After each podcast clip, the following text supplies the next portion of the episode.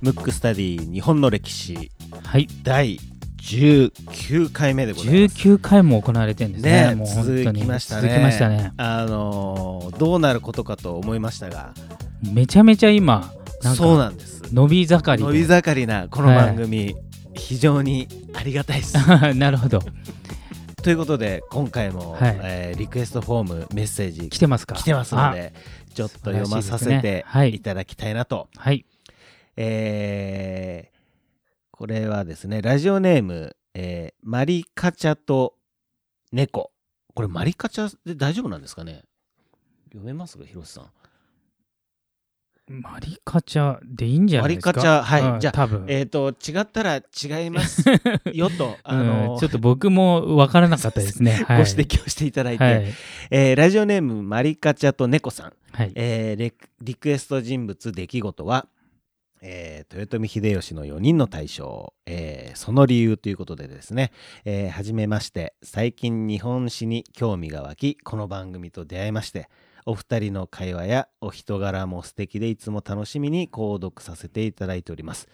リクエストの理由ですが実際に豊臣秀吉に4人の大将がいたのがいたのかすらいろいろ調べてもわからなかったのですが祖母の話によりますと私の母方のご先祖様が4人の大将のうちの1人で作馬現場の神と呼ばれていたそうなのです。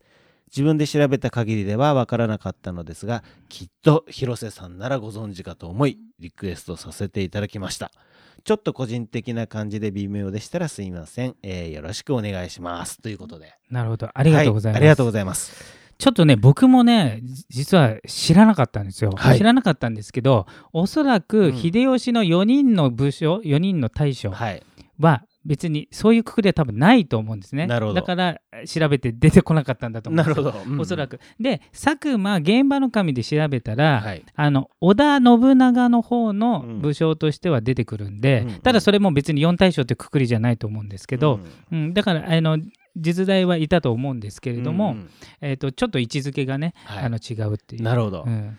ということで、はい。えっ、とひ広瀬もよくわからんと。そうそうですね。で一応流れで戦国時代の話を、そうですね。あのそういえば一回もいやしてないか。してないあんまりしてないですね。あんまりしてないです。ねどちらかというと幕末が多かったかなと、そうですね。だからあのちょっとリクエストも多かったので、はい。あのちょっとねあの戦国時代の話をすると、はい今回のテーマはじゃあ戦国時代の話とはい。い。うことで、で意外とはい。戦国時代って、えー、と例えばじゃあ文吾が知ってるね、うん。じゃあ戦国武将って言えばはい。誰でしょう？いやそれはもう家康、うん。秀吉、信長。信長。僕でも結構知ってますよ。結構知ってる、ハードル上げちゃったうん。明智光秀ですね、はいはいはい。あの上杉謙謙信信いますね。えー伊達政宗、はい。とうとういっぱいいますね。ななるほど。はい。意外とね、うん。あの時代が微妙に違うんですよ、みんな。うん。で一応戦国の初期はい、要するに本当に下克上で成り上がった人たち、えー、と要はあの戦国時代って何かっていうと、うん。まず室町幕府っていうのがあって、うん。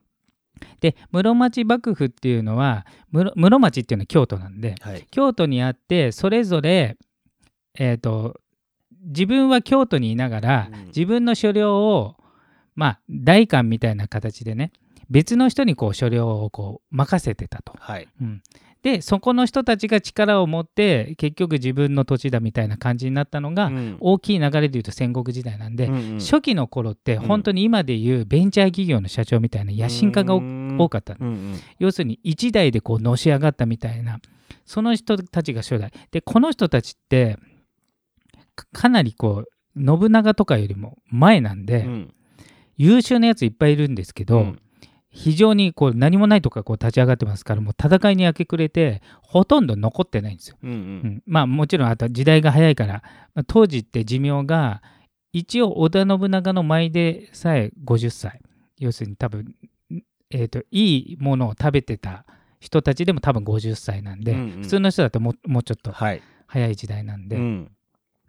そういうことなんでまずね初期の頃はまず北条早雲っていう人が出てきたり、うん。あと、えー織田信長の、えー奥さんのお父さんにあたる斎藤道さんとか、うん。あとは、えーそのちょっと後に武田信玄とか上杉謙信とか出るんですけど、うん。その後に今文庫が言ってた人たちの活躍の場が出てくるんで、うん。初期の頃はもうそれぞれの地元を固めるのに精一杯、うん。で多分能力的には多分その人たちの方が相当強いというか、あの戦で言うとね、はい。だからあの初期の頃の織田信長とか、えーとえー家康とかはうん。非常に弱小だったのね。うーん。やっぱそっちの方が戦力的にもあるし多分武将としての能力も高い。うんで実はあの桶狭間の戦いっていうのがあってはいあれは誰と戦ったでしょ誰と桶狭間は誰ですかね？織田信長長と。と今川義元っていう人が戦ったんですよ。ん。で圧倒的に今川が有利だったのに、うん。まあえー、と信長が破って、うん。そこから信長が出てくるんですけど、はい。今川義元負けた側なんで、うん。非常になんかこうなんつうのえダメな武将のようにね、うん。まあ、報道もされちゃってるし、うん。なんていうんですかあの非常に優秀だったんで、うん。当時としては織田信長とかっていうのは、まあ、なんか名前を知られてないうん。あなんつうのインディーズバンドみたいなああなるほど。もんだったんです。はい。ただ勝っちゃったんで今川義元はうん。勝った側が歴史作りますので、はい。ダメな人になって。でもあれちょっと偶然が強いまあもちろん運もね実力のうちですけど、なので、えっと、今川義元とか、えっと、武田信玄とか、はえー上杉謙信っていうのは、うん。もう超優秀な大名なんで、うん。それが信長よりちょっと前の時代なんですよ。なるほど。うん。であの人たちが死んでうん。信長が出てきて、うん。で信長の部下だったのがうん。明智とかうん。秀吉なんで、うん。ちょっと戦国大名とは若干違って、うん。戦国大名の家臣から、うん。あの親分が死んで戦国大名になったんでちょっと成り上がった人とちょっと若干違うんですよね。なんか面白いですね、うん。意外と一括りにしちゃいそうな。そうそうそうそう。しちゃいそうなっていうかまあ僕はしてましたけどね、うん。でちょっと違うんだな。で織田信長が、うん。まあ他の武将と全然違かったのは、うん。他の武将って例えば自分のうん。お父さんの代、うん。または自分がちちっちゃい頃とかうにん。サポートしててくれた人を重心としてうん。迎えるんですけど、うん。織田信長は完全実力主義なの。本当ベンチャー企業みたいね。ベンチャー企業。だからどこの出でもいい。だからのああの秀吉は農民の出とも言われてるけど、うん。あの誰々家から出てるわけでもなく、うん。実力さえあればいい、うん。その代わりお父さんの代からうのん。重う心、ん。あもしかしたらその佐久間さんもそうあの現場の神もそうだったかもしれないけど、うん。それに対しては、うん。要するにお父さんの代で重心だからといって、うん。有能か無能かで決めるんで、うん有能じゃなければ追放しちゃうんで、なるほど。そんぐらい厳しいことやってそれをやったのは、うん。ほぼ信長だけなんで、うん。他はやっぱりなんつうの下手すると自分も恨み買って殺されちゃうんで、だからなんつうのかもう上等な感じでね、もうなんか迎え撃ってやるぞぐらいの気合があったんで、うん。なので明智光秀とか、うん。あの豊臣秀吉はうん。頭角を現すことができたんですよ。もともとの織田家の家臣ではないんで。でもともとの織田家の家臣は、えー、と佐久間さん、あの先ほど質問があったはい。佐久間家の人とか、あとは有名なとこだと柴田勝家とか。ああはいはいはいはい。柴田勝家はうん織田信長のお父さんの代から仕えてた人なんで、うんうん。非常にだから家臣団の中で中心。に入ってくるうん新参者のなんかバイトで入ってきたのが、うん。イメージ的には秀吉と光秀。ななるうん。なるもうなんか格も何もかも全部違うみたいな。そうそうそう。もうだからもう小僧扱い。だからその柴田勝家的に言うと、うん。何なんだこの小僧はみたいな。だから信長じゃなくても、はいはい。信長家臣団からしても、ん。もうなんかもうなんか全然重きをなしてない人、だけど織田信長だからこそ要するに合戦の働きとか日頃の働き見て、うん。そういうの関係ない人にボンボン抜擢しちゃううんで、ん。うん。なんで信長はそういう風ないわゆる思考回路というか、うんそうなってったんですかね？ね。確かにそこはねちょっとね不も思議ですよね。あれですよね、そのそれこそ信長って、えっと外国の方とかをなんか、ね普通に。そうそうそうそうそう。自分そうのまあ部下っていうんですか？そうそうそうそうに引き入れてとかっていうこともね、そう。よく知ってるね。いや知ってますよ。なんかね織田信長って、うん。まあ、あまりに柔軟すぎてその時宣教師の人たちが結構、あの来てるのね、はい。で宣教師の人がめちゃめちゃ驚いた文面を、うん。まずそのヨーロッパにうん。自分の国に送ってるのは、うん。まず日本っていう国があまりに素晴らしすぎて、うん。びっくりしてるのっていうのと、当時信長はうん全てのことを理解したうん。人なの、要するうん。に一度もうん。世界に出てないのうにん。地球が丸いとか、うん。あの地球の外のえ要するに日本以外の国がこうなってるとかを、ほぼ1回で完璧に理解したっていう人で、うん。で1回奴隷としてね黒人を、うん。あのまあ、要するにプレゼントしたんだけど、はい。あの最初はね、うん。なんか俺の前になんか風呂も入ってないで来やがってみたいなうん。感じで言って、うん。でもその後風呂に入ってうん。こう洗っても落ちないから、うん。それ気に入って側近にしたりとか。ううん。ん。じゃあすごい受け入れる器が大きかったんですかね。そうそうそう。であそれが信長もそうだし、うん。実はその民度が高いっていうのが宣教師の手紙で日本のの民度が高すぎて、うんうんうん。で当時じゃあ日本に宣教師来たでしょ、はい。キリスト教の、うんどういう団体でしょう？キリスト教でもいろんな宗派があるんだけど。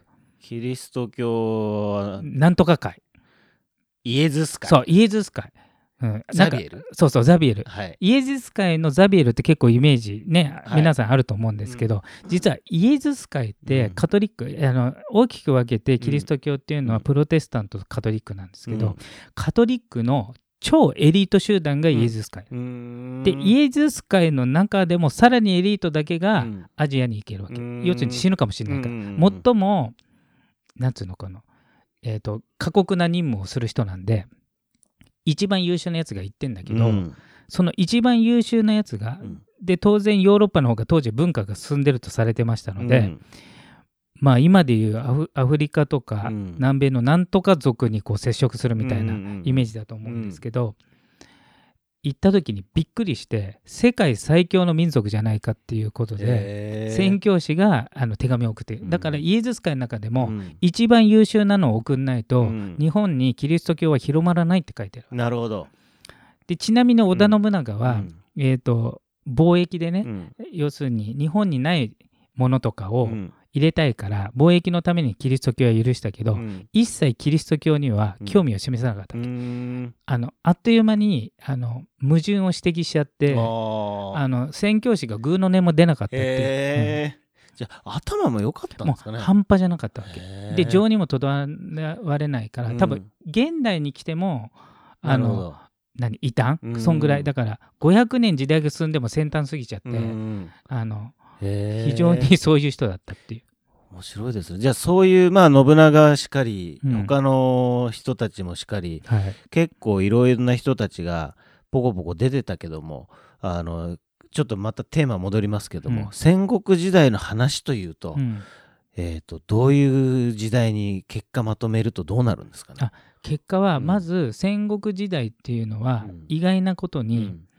まあ初期ですよ。戦国のその織田信あれってうん。兵士っていないのよ、兵士いるであ武将はいますよ、側近の、うん。ほとんどの兵士は農民なんで、うん。農民をそのまうまん。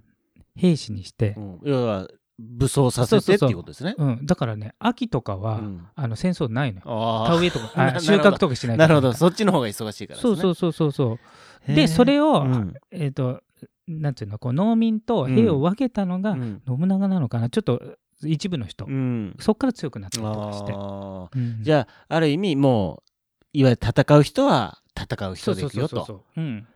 だから意外とみんなこう分けてる感じだよ農民と武士が違うみたいなうんうん。イメージありますけど、あの基本戦国時代同じなんで、ううん。んなんかそもそも、うん。なんで戦国時代という戦国がついたんですかね。そんなに戦だって戦国って戦う国ですよねそんな戦ってたんですかね？あそれはね結構戦ってて。ななんでかっていうと今まではほら中央集権だったでしょ、はいうん。だから今で言うと日本っていう国だったけど、うん。それぞれがまあだから都道府県ごとになっちゃって、うんうんうんそれぞれがもう一回自分が一番立って全部治めようとしてたんで、うん。中央の足利氏の力が弱くなったんで、もう一度そこだから足利氏を追放するか、うん。足利氏を飾りにして自分がつくのかは別として、うん。それをやろうとしてたんで、うん。戦いは本当だっなんか今ちょっと聞く限りだとなんか幕末に似てるんですね。た。そうそうそうそうそう。幕末に似てる。ね。幕末はどっちかというとうん。外国からの外圧があったけど、うんあの戦国時代はないので、うん。ん。へえ面白い。そう。いやでもいろんな時代が。そうですね。だからあるもんですね。今回はあんまりテーマがないね。そうですね。まあ書きづらいね、うんまあ大枠として え戦国時代の話とえいうことで書きますけども、ね。まあいろんな人たちがはい大体これ 100, 100年ぐらいですか？そうですね、でちょっと言いたいのは、うん。やっぱり日本の民度が高い。民度っていうのはそういう部署、うん。名前がついてる人じゃなくて、うん。名もなき人たちうのん。レベルが優秀すぎたっていうのが、うん。どの宣教師も本国に送ってるんでよほどすごい。だからキリスト教って結局大して広まんなかったよ日本だけ。なるほど。で他の国例えば今えー南米のし、うんうん。国っていうのはほぼキリスト教の国。いま、だにキリスト教の国だと思うけど、んんであの流れを言うと、うん。みんなキリスト教が入ってきたっていうね取り勝つ時あれって植民地化の一歩手前なんで、うん。キリスト教を最初に普及しといて、うん。植民地にするっていうのがうんうん。帝国、あのそのヨーロッパのやり方なんで、はい。うん。要するにキリスト教のが広まらないイコール植民地にならないっていうことなんで、そこがすごかったっていう、ん。全員が宗教上の矛盾うん。をなんかまあ把握してた把握してた分かっちゃったそうだってことですね。だから宣教師がまあ何人かもちろうん。んキリスト教徒にはなりましたけど、うんうん。全体としては波及はあまりしなかったっていう、うん。まあ、宗教いいとか悪いとかじゃないですけどそうね。そそういうのに対して自分の考えをしっかり持ってた。うんだから今思ってる日本人の感覚とは違って、うん。なんか日本人って自分の意見言えないとか、うんうんうん。なんか何も持ってないみたいな感じですけど、うん。当時の名もなき人たちはうん。結構立派な考えしてたっていう。じゃあ私はそうは思わないよっていうのをそうそうそう。結構ね。さらっとはっきりと表示、えー、と意思表示をしてたっていうそうそうことですね。そうそれが宣教師の手紙からもう書いてあるし、なるほどね。その宣教師たちはトップオブトップそうトップオの優秀なブトップが人たちです来てもそれだったんで、うんへー。なんか意外な話意外な話ですけど、はい。ちょっと面白いですね。はい。い、やいやじゃあちょっと次回はね次回もじゃあまた戦国時代戦の話を国時代の流れからちょっとどっか行飛んでいっちゃうかももしれないですけどね、はい。そうしましょうか。はい。はい。